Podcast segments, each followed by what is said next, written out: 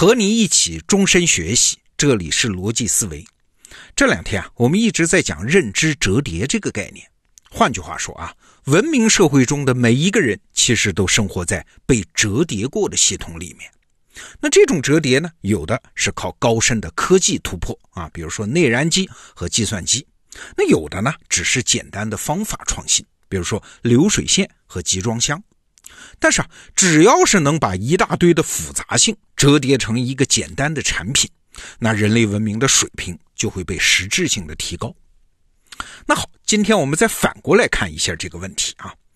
你想，我们每个人都生活在被某种程度折叠的系统里面，那时间一长，我们就没啥感觉了，就会忽略这个系统的存在啊。比如吧，前一阵儿我去台湾学习，那就忘了换现金啊，买啥都不方便。那为啥呢？因为我已经习惯了在大陆无现金社会啊，以为到哪儿都能微信支付、支付宝呢。你看，我忘了自己其实生活在一个被深度折叠的系统里面。所以啊，从社会的角度来说，折叠的越深越好，让每个人都能享用最简单的协作界面。但是如果从个人的角度来说，有时候就得反过来啊，你得有能力展开那个被折叠的系统。啊，否则就会被各种表面上的现象所迷惑，你就干不成事儿啊。那今年呢，咱们得到 APP 上新了刘润老师的一门新课，叫《商业洞察力三十讲》。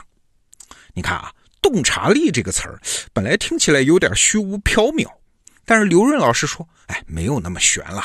每个人都生活在一个系统的黑盒子里面。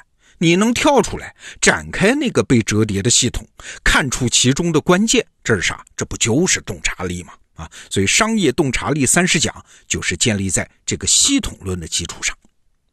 我自己学完了这门课啊，感觉自己对商业问题的理解能力有了一次大的提升。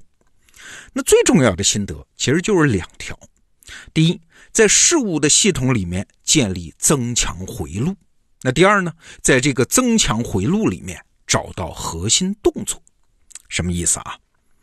所谓增强回路啊，就是一件事情的因，它能够增强果，果呢又能反过来增强因啊，这就形成了回路，是一圈一圈的循环增强，这就叫增强回路。你只要搭建出这个增强回路，那整个系统就会处于那种叫自动加强、自动扩张的过程中。其实这就是我们平常使用的扩音器的原理啊，麦克风、扬声器之间形成了一条一圈圈增强的回路。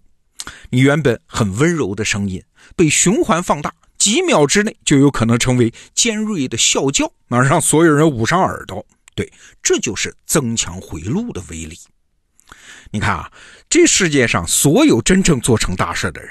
不管他怎么强调啊，我很努力，我很勤奋，哎，但是咱们都得明白，他努力的背后，其实一定是因为他还启动了一个增强回路的链条。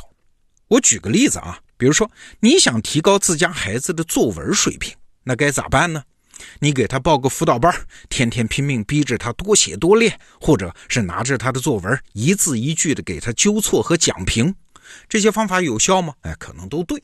但是这都是局部的解决方案啊，甚至搞狠了还会有副作用。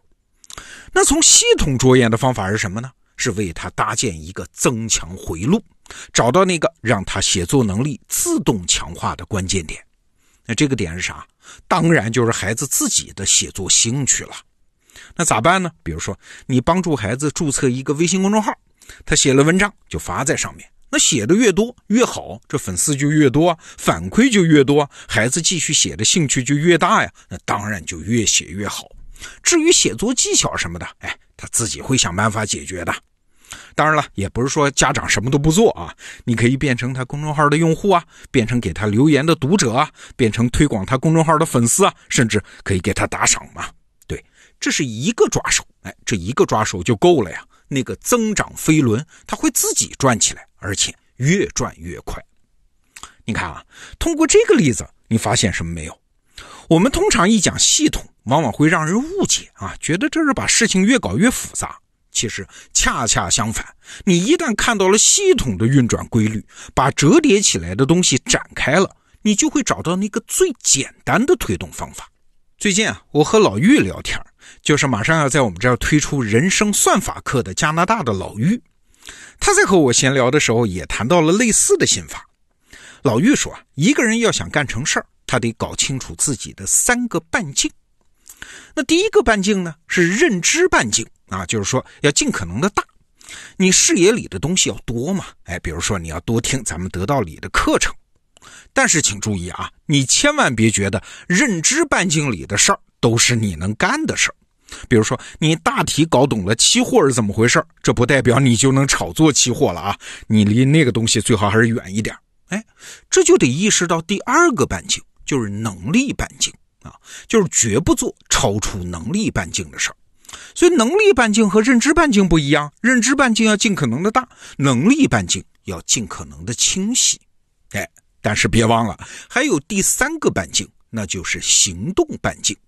行动半径和认知半径的要求正好相反，是要尽可能的小。什么意思呢？就是你想做的事儿越大，那你真正手头干的事儿，哎，就得越少啊。最终推动的系统规模才能越大。什么叫大系统啊？就是一些简单要素大量重复的结果嘛。比如说，世界上排名靠前的那些大型餐饮集团，它基本上都是快餐。为啥？因为只有菜谱简单、动作少，才能靠大量复制扩大规模。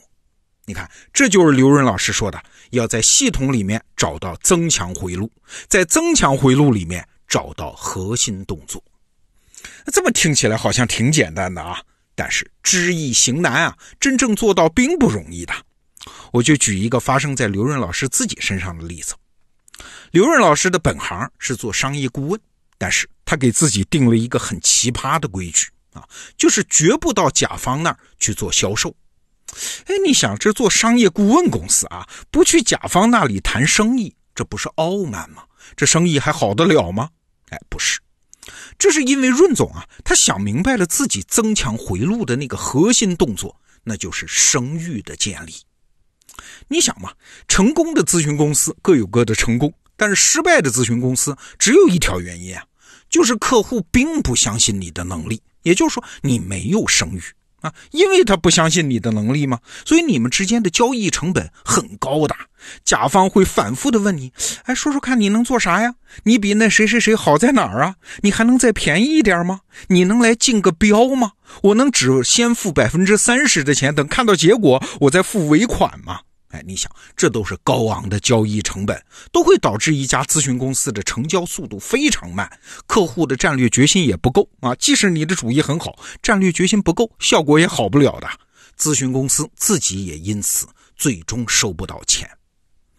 但是反过来说，如果一家咨询公司它有了好的声誉，哎，它就有了客户，有了客户就有了好的案例，好案例带来更多的客户，更多的客户帮你建立更强的声誉。那整个增强回路不就转起来了吗？